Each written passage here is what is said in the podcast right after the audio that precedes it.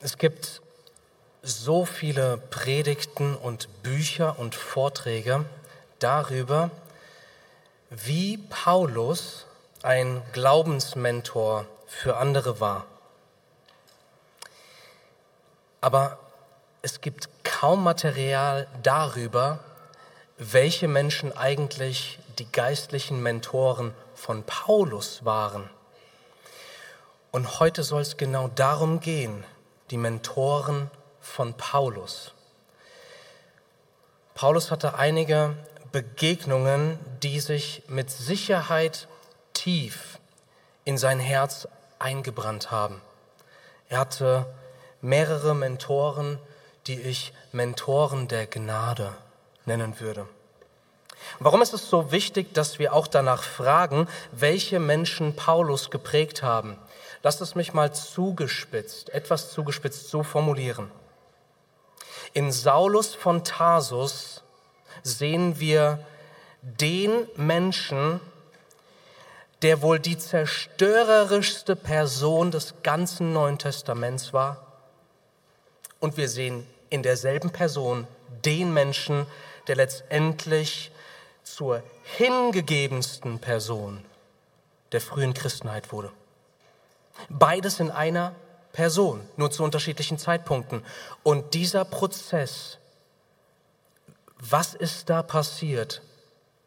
Ich glaube, dass jeder wiedergeborene Christ in sich den Wunsch trägt, mit dem maximalen Maß an Hingabe für diesen Retter, über den wir gerade gehört und gesungen haben, zu leben. Aber wie passiert das?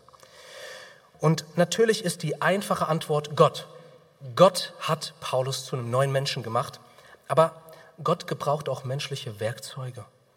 Und wir wollen heute drei solcher Werkzeuge, die Gott gebraucht hat im Leben von Paulus, betrachten. Drei geistliche Mentoren, die Paulus geprägt haben. Erstens, durch Stephanus erlebte Paulus Gnade, die vergibt. Zweitens, durch Hananias erlebte Paulus Gnade, die annimmt. Und drittens, durch Barnabas erlebte Paulus Gnade, die anleitet oder führt. Es ist ein bisschen so, als hätte Paulus durch diese Begegnungen, die auch genau in dieser Reihenfolge passiert sind, nochmal das Evangelium zwischenmenschlich erlebt. Denn was tut Gott denn, wenn wir seine Kinder werden? Zuerst kommt die Gnade der Vergebung. Gott vergibt uns. Und dann kommt die Gnade der Annahme. Er adoptiert uns als seine Kinder. Und dann kommt auch die Gnade der Anleitung hinein in ein neues Leben. Lasst uns diese drei Mentoren in Kürze betrachten. Ich lade euch ein, Apostelgeschichte Kapitel 7, Vers 54 aufzuschlagen. Apostelgeschichte 7, Vers 54. Hier sind wir bei der ersten Person, Stephanus genannt. Und ich frage mich, wer die Menschen in deinem Leben sind, bei denen du in ganz wichtigen Momenten auf Gnade gestoßen bist. Ich habe mehrere Momente in meinem Leben. Das hat sich tief eingebrannt in mein Herz. Da, wo Menschen uns nicht mit Vergeltung, sondern mit Gnade begegnen, ist das etwas, was dem Geist dieser Welt und auch dem Wesen der Sünde total entgegengesetzt ist. Deswegen ist das etwas ganz Wunderbares, wenn hier in dieser Welt durch Menschen Gnade sichtbar wird, zu mir und dir hin und auch durch dich auf andere Menschen.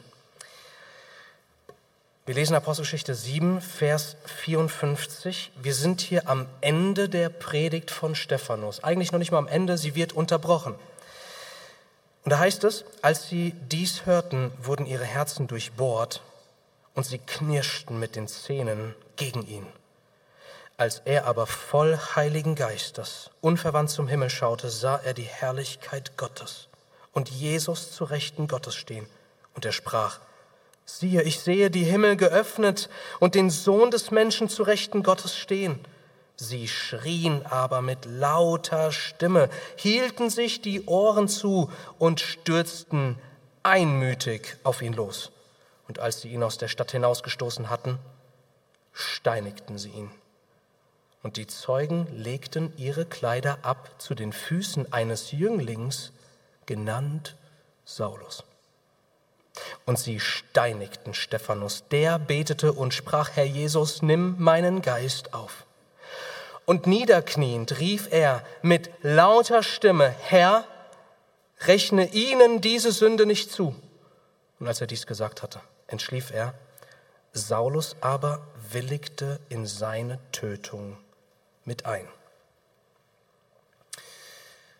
Es heißt hier bei seinen letzten Worten, er rief mit lauter Stimme. Und er ruft laut, also hörbar für alle, hörbar für Saulus, Herr, rechne ihnen diese Sünde nicht zu. Das muss man sich vorstellen. Versetz dich in die Haut von Saulus in diesem Moment. Er ist dabei, einen Menschen mit zu töten durch seine Zustimmung. Und das Letzte, was er von diesem Menschen mitbekommt, ist, dieser Mensch nutzt seinen letzten Moment nicht, um Gott darum zu bitten, Gerechtigkeit zu üben, sondern seine letzten Worte benutzt er quasi für den, der ihn gerade tötet. Was für ein Eindruck muss das auf seine Seele gemacht haben? Wir sehen hier Gnade, die vergibt. Und es ist eigentlich mehr, weil es hier nicht darum geht, dass Stephanus Paulus vergibt, sondern Stephanus möchte mehr für Saulus. Er möchte nicht nur vorübergehende Vergebung, die ihm ein Mensch zuspricht, sondern er sieht seine größte Not, nämlich dass das, was er gerade fabriziert, was gegen Stephanus geht, in Wahrheit gegen den geht, der Stephanus geschaffen hat, seinen Schöpfer. Stephanus weiß, was sein größtes Bedürfnis ist und er fleht deshalb zum Herrn, der der Einzige ist, der für Zeit und Ewigkeit Sünden wirklich fortnehmen kann. Und sagt, Herr, vergib ihn. Und das ist ganz wichtig. Wenn du heute hier bist und an anderen Menschen schuldig geworden bist, dann bist du gegen Gott schuldig geworden. Und wenn du an anderen Menschen schuldig geworden bist, vielleicht hast du etwas Schlimmes, was dich seit vielen Jahren plagt, was du dich nicht mal trauen würdest, vor jemandem auszusprechen, weißt du, das, was du am allernötigsten brauchst, ist nicht Vergebung von diesem Menschen, sondern von dem Schöpfer dieses Menschen, von Gott. Und Gott ist ein Gott, der Gnade schenkt.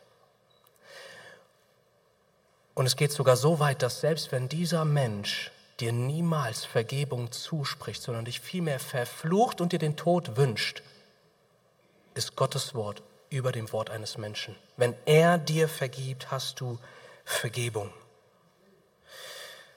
Was hat dieser Moment mit Paulus gemacht? Danach heißt es ja noch in der Apostelgeschichte, er schnaubte vor Wut.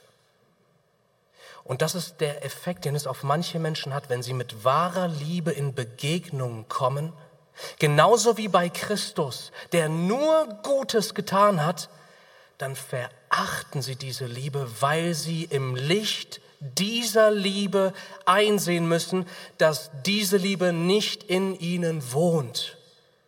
Und es kann sie nur überführen und entweder auf die Knie bringen oder dazu, dazu bringen, dass sie vor Wut schnauben.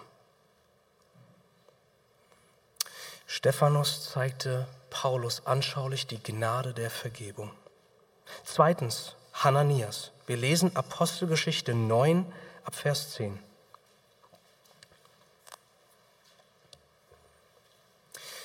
Der Kontext ist, Jesus ist Saulus begegnet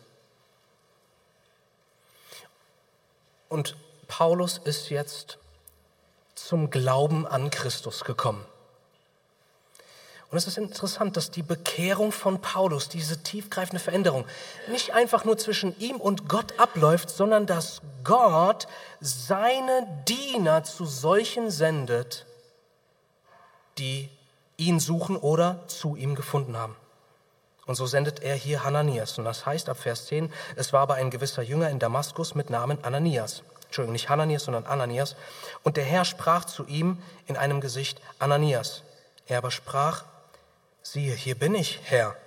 Der Herr aber sprach zu ihm, steh auf und geh in die Gasse, die die gerade genannt wird, und frage im Haus des Judas nach jemand mit Namen Saulus von Tarsus, denn siehe, er betet.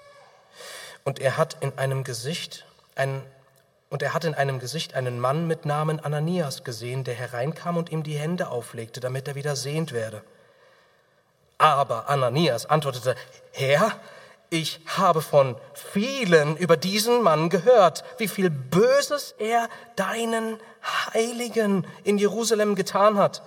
Und hier hat er Gewalt von den hohen Priestern, alle zu binden, die deinen Namen anrufen. Aber der Herr sprach zu ihm, geh hin, denn dieser ist mir ein auserwähltes Gefäß, meinen Namen zu tragen, sowohl vor Nationen als Könige und Söhne Israels. Denn ich werde ihm zeigen, wie viel er für meinen Namen leiden muss. Ananias aber ging hin und kam in das Haus, und er legte ihm die Hände auf und sprach, Bruder Saul. Soweit. Wir sehen hier einen gehorsamen Knecht Jesu. Ananias ist sich zutiefst bewusst, wen er mit Saulus von Tarsus vor sich hat. Er sagt hier sogar explizit in Vers 13, ich habe von vielen über diesen Mann gehört. Also von vielen vieles gehört, was er getan hat. Er weiß, wen er vor sich hat. Es war, und, und das zeigt uns auch diesen zerstörerischen Einfluss von Saulus, es war nicht ein Gespräch, es war das Thema. Von vielen habe ich gehört, was er alles getan hat. Und zwar den Heiligen, denen, die Gott gehören, die sein wertvollstes sind. Das ist krass. Er weiß, wer Saulus ist. Aber als Gott ihm sagt, er ist mein auserwähltes Werkzeug, da sehen wir, wie Barnabas reagiert. Äh, sorry, wie Ananias reagiert. Er geht zu Saulus. Und was macht er? Er sagt nicht, ich bin skeptisch, aber wenn ich Gott richtig verstanden habe, dann will er jetzt von mir, dass ich Punkt, Punkt, Punkt tue. Nee, es heißt hier explizit im Text, das Erste, was er macht, ist, er gibt jede Distanz zu diesem Mann auf, tritt so nah heran, dass er seine Hände auf ihn legt. Und das erste Wort, was aus seinem Mund kommt, ist Bruder. Ich meine, wie gesagt, lasst uns in Saulus, in Paulus hineinversetzen. Wie sehr muss es ihn gequält haben, was er zahlreichen Christen in dieser Verfolgung angetan hat. Er brachte sie ins Gefängnis, er ließ sie foltern, das erzählt er später in der Apostelgeschichte, und er gab seine Zustimmung, wenn sie hingerichtet wurden. Ist es theoretisch möglich, dass ein Verwandter von Ananias durch Saulus gefoltert und hingerichtet wurde? Was glaubt ihr, wie es ihn gequält haben muss, was er getan hat in seiner geistlichen Blindheit? Und was glaubt ihr, wie, wie Paulus sich die erste Begegnung nach seiner Bekehrung mit einem Christen vorgestellt hat? Ich kann mir nur vorstellen, dass es ihm bange war vor so einer Begegnung und dass er davon ausgegangen ist, dass die Leute ihn nicht einfach annehmen, sondern erstmal ganz kräftig hinterfragen, was da passiert ist und ihm dann erstmal eine gewisse Zeit geben der Bewährung und Erprobung und dann vielleicht mit Ach und Krach und aller Überwindungskraft Vergebung zusprechen. Aber hier sehen wir die Gnade der Annahme. Hananias geht bis zu ihm, Und vielleicht kannst du das spüren, wenn, wenn du wirklich, wirklich mächtiglich gesündigt hast und ein Mensch kommt bis zu dir und du spürst seine annehmenden Hände auf deinen Schultern. Ich kann mir nur vorstellen, wie es für Saulus war, dieses Wort zu hören. Bruder, Bruder Saulus.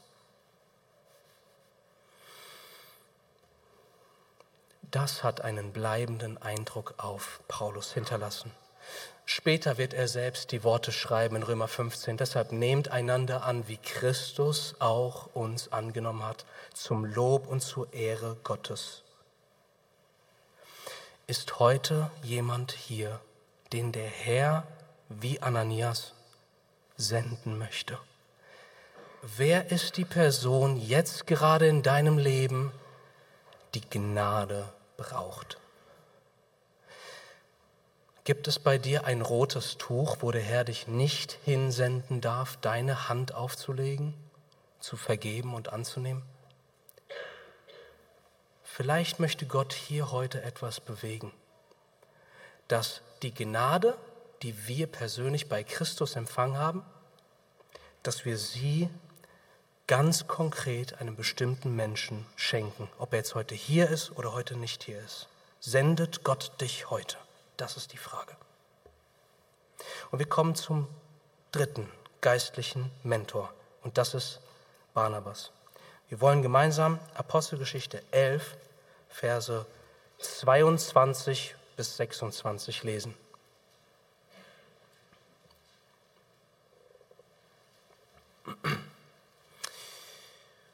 Dort heißt es, und ein Wort zum Kontext, hier ist jetzt die Stadt Antiochien, eine der drei größten Städte der Welt zur damaligen Zeit. Und hier ist jetzt eine Gemeinde entstanden. Viele sind zum Glauben gekommen. Die Gemeinde in Jerusalem hat es gehört, inklusive Barnabas, einem Mitarbeiter der Diakone. Und Barnabas kommt jetzt nach Antiochien. Die Kunde über sie kam aber zu den Ohren der Versammlung, die in Jerusalem war. Und sie sandten Barnabas aus, dass er hindurchzöge bis nach Antiochien. Der als er hingekommen war und die Gnade Gottes sah, sich freute und alle ermahnte, mit Herzensentschluss bei dem Herrn zu verharren. Denn er war ein guter Mann und voll Heiligen Geistes und Glaubens. Und eine zahlreiche Menge wurde dem Herrn hinzugetan. Und jetzt kommt hier dieser Einschnitt. Er zog aber aus nach Tarsus, um Saulus zu suchen. Und als er ihn gefunden hatte, brachte er ihn nach Antiochien.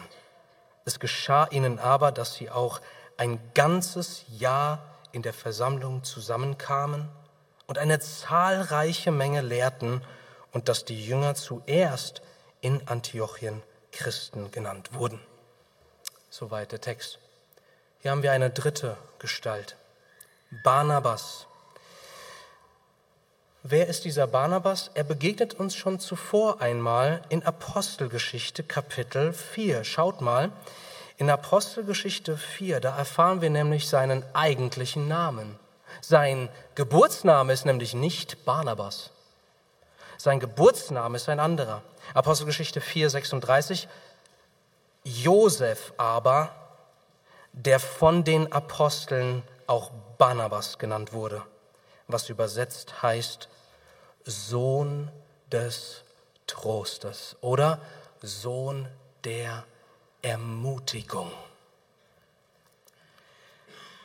Es ist spannend, dass er einen neuen Namen bekommt.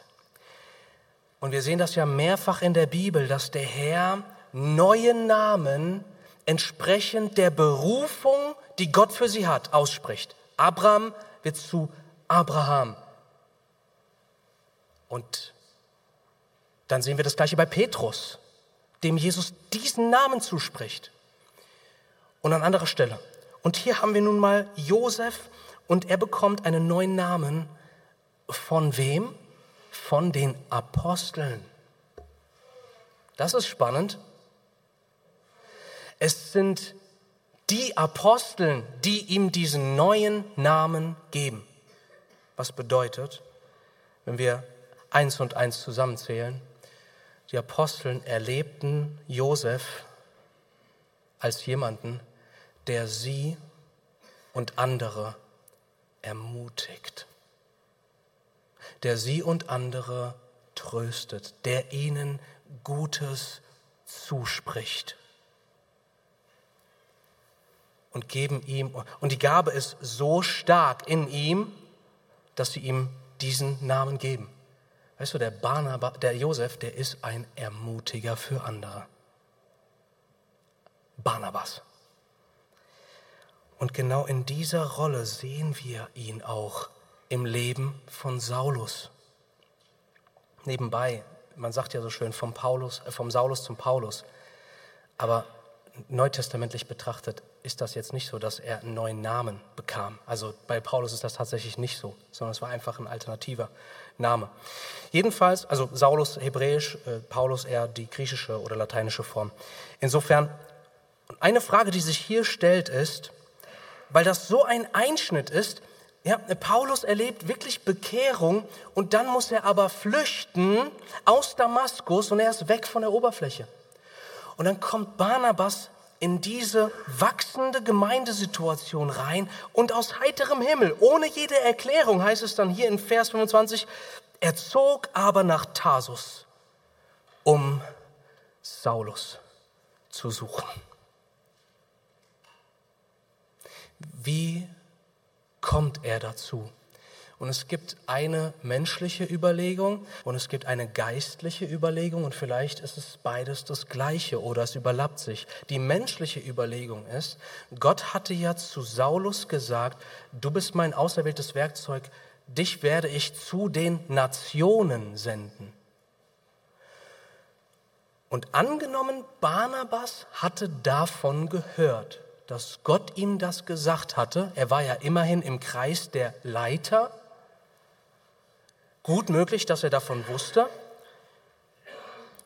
Hier in Antiochien ist nun die erste Situation, wo, die, wo eine Gemeinde nicht nur aus bekehrten Juden besteht, sondern wie es zuvor heißt, da kamen einige, Vers 20, einige Männer von äh, Zypern und Kyrene, die, als sie nach Antiochien kamen, auch zu den Griechen redeten und das Evangelium von dem Herrn Jesus verkündigten. Und die Hand des Herrn war mit ihnen und eine große Zahl glaubte und bekehrte sich zu dem Herrn. Das bedeutet, hier ist jetzt die erste Gemeinde, wo die Nationen Teil des Volkes Gottes sind, ohne Beschneidung.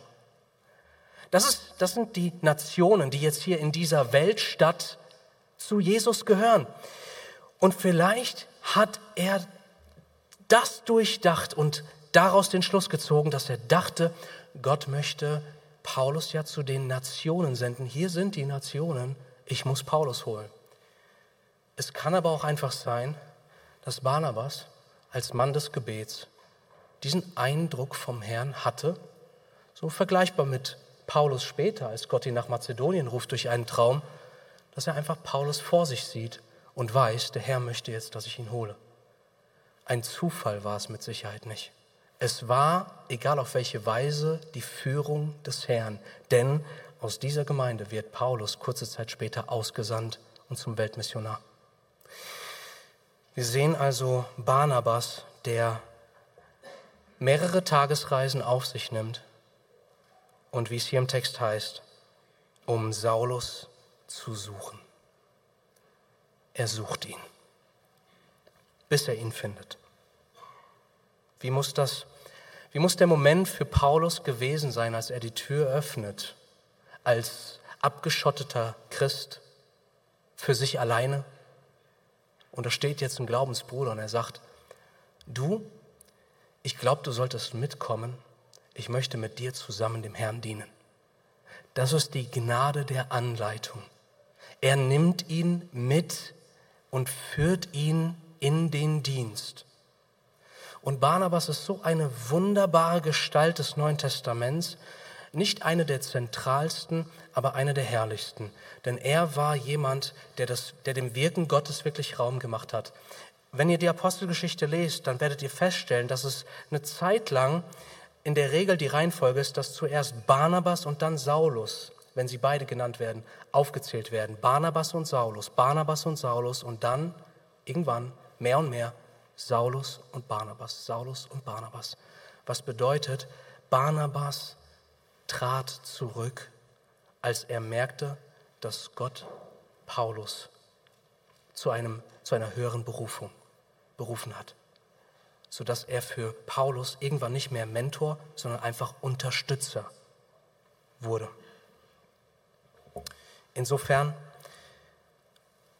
können wir uns nur vorstellen, dass das auch eine tiefgreifende Erfahrung für Paulus war, als Barnabas vor der Tür stand und sagt, komm mit, ich will dich mit dabei haben, dem Herrn zu dienen. Diese drei Mentoren, die wir betrachtet haben, hinterließen zweifelsfrei einen tiefen Eindruck auf Paulus, so sehr, dass er in seinen Briefen immer wieder von diesen Erlebnissen mit Stephanus, Ananias und Barnabas erzählt. Oder? Nee. Es ist einerseits so klar, dass er diese Dinge niemals vergessen hat und dass sie für ihn eine, eine Gnade waren, die ihn tief bewegt hat. Das steht außer Frage. Aber was die Frage ist, ist, warum erwähnt er in seinen Briefen, die wir haben, und das ist ja eine ganze Reihe, kein einziges dieser Ereignisse? Die Antwort ist nicht, dass es ihn nicht tief bewegt hätte. Die, der, der Grund ist vielmehr der, dass alle erfahrene Gnade und Liebe durch diese Männer nicht ins Gewicht fallen gegenüber der Gnade, die Jesus Christus ihm schenkte. Und deswegen betrachten wir doch noch einen vierten geistlichen Mentor, den Mentor Jesus Christus. Wir können sagen, wer ist denn Stephanus? Wer Ananias? Wer Barnabas? Wer du und ich? Wir sind Gefäße, die gefüllt wurden. Wir sind nicht die Quelle. Und so erlebte Paulus sehr wohl diese Gefäße der Gnade als eine Gnade für sein Leben, aber die Quelle fließt nur von einer Stelle auf alles herab, wo Gnade hinkommt. Und ohne diese Quelle gibt es nicht einen Tropfen Gnade in dieser Welt oder in unserem Herzen. Und das ist die Quelle, die aufgebrochen ist auf einem Hügel namens Golgatha. Da ist die Quelle der Gnade. Vergleichen wir mal kurz die Charaktere, die wir betrachtet haben, mit Christus. Und möge dein Herz jetzt neu überzeugt werden, dass die Gnade von Jesus für dich genug ist und du um seine Gnade nicht fürchten musst, wenn du sie suchst, wenn du um sie bittest. Stephanus im Vergleich zu Jesus. Lange bevor Stephanus vergib ihnen.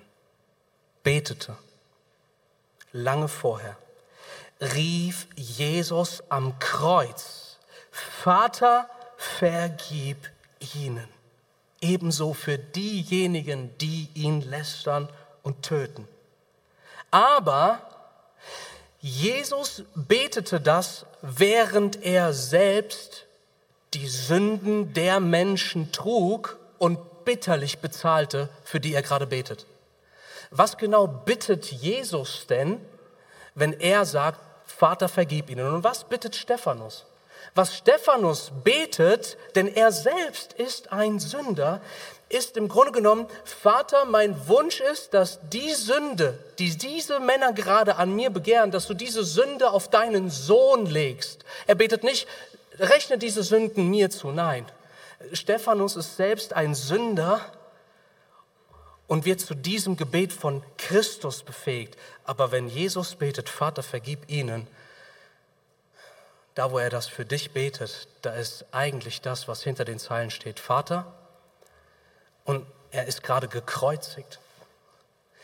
Vater, jetzt in meinem, in meiner tiefsten Not ist es mein Gebet, dass du diese Sünden dieser Menschen, die gerade das gekreuzigt haben, was du am allermeisten liebst, nämlich mich, deinen geliebten Sohn von Ewigkeit her, dass du, der du diese Sünde so sehr hast und so sehr darüber zürnst mit deinem göttlichen Eifer, dass du die Sünde von ihnen jetzt auf meine Schultern legst und dass du den Hieb deines, deines Gerichts auf mir niederfahren lässt, statt auf ihnen. Bitte tu das, Vater. Und der Vater tut es. Jesus ist der größere Stephanus. Und lange bevor Ananias zu Paulus kam und ihn Bruder nannte, sehen wir Jesus nach seiner Auferstehung, der zu seinen Jüngern sendet und sagt, sag meinen Brüdern. Jesus nannte sie Brüder, seine Jünger.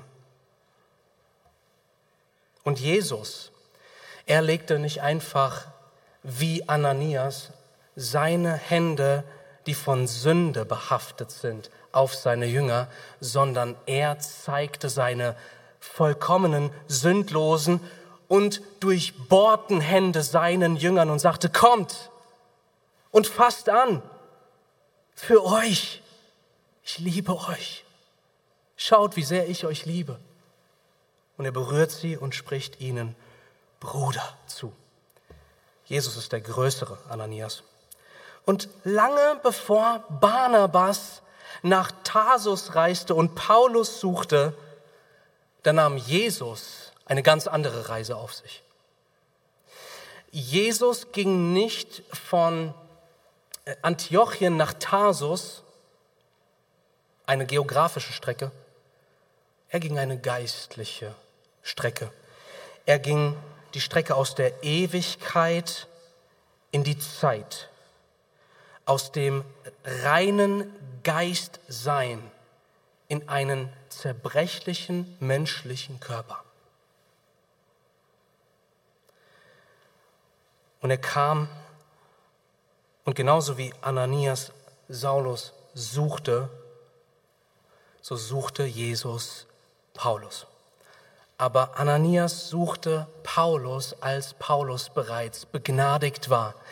Er suchte Paulus, als Paulus bereits sein Bruder war. Jesus suchte Paulus, als er sein Feind war. Die schlimmste Position, die du heute Morgen Jesus gegenüber haben kannst, ist, dass du sein Feind bist, dass du ihn nicht als Herr und Heiland angenommen hast.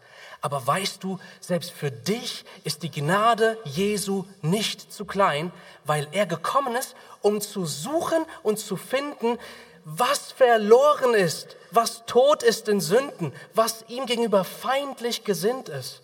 Diese Liebe kann all deine Feindschaft überwinden und dir Gnade in Fülle geben. Jesus ist der größere Barnabas. Jesus hinterließ auf Paulus den bleibenden Eindruck, nicht die drei Männer. Es ist so ein bisschen wie der Vergleich, seine Hand unter einen Wasserhahn zu halten, der noch nicht ganz zugedreht ist und ab und zu mal einen Tropfen fallen lässt. Oder im Vergleich dazu draußen im Monsumregen zu stehen. Das ist Christus, das ist seine Gnade, die alles bedeckt, die alles berührt die alles gut machen kann. Ihr Lieben, Gnade ist der stärkste denkbare Kontrast zur Welt, zum Leben in dieser Welt. Denn Gnade ist nichts anderes als Liebe zu jenen, die sie nicht verdient haben. Und weil man sich in dieser Welt eigentlich alles verdienen muss, können wir durch Christus in uns leuchten, indem wir anderen die Gnade der Vergebung, der Annahme und auch der Anleitung schenken. Und diese Welt je mehr unsere Augen für sie geöffnet sind, desto mehr stehen wir auch in der Gefahr, dieses falsche Verständnis von Annahme und Vergebung auf unseren heiligen Gott zu projizieren und skeptisch zu sein, was seine Gnade angeht. Skeptisch gegenüber dem zu sein, argwöhnisch zu hinterfragen, ob er wirklich nochmal vergibt, ob er mich wirklich annimmt, ob er mir wirklich die Gnade in ein, für ein neues Leben schenkt. Wir, wir, sind, wir sind argwöhnisch dem gegenüber, der seinen Sohn nicht verschont, sondern ihn für uns alle hingegeben hat. Deswegen, da wo du heute in dieser Position bist, tue Buße. Dadurch, dass du die Gnade Gottes ehrst, indem du groß von ihr denkst und eine praktische Frage, die ich immer wieder mich selbst frage, um mich zu prüfen, ob ich ein rechtes Verständnis von Gnade habe, ist, verspüre ich Dankbarkeit und Freude. Denn, und das merke ich bei mir, je weniger Dankbarkeit und Freude Raum hat und so letztendlich leidenschaftliche Anbetung, desto mehr hat in der Zeit vorher dieses Denken Raum gewonnen. Oh, nimmt er mich wirklich an? Oh, ist er immer noch geduldig? Oh, vergibt er mir immer noch? Die Gnade Gottes klein denken, das ist etwas, worüber wir Buße tun sollten. Und diese, diese geistlichen Mentoren der Gnade, die rufen uns auch zu, was für einen Wert und was für eine Auswirkung es haben kann, wenn wir anderen Menschen mit Gnade begegnen. Und nur damit das jetzt niemand falsch versteht, es geht hier nicht um billige Gnade, die du in den Dreck wirfst. Nein.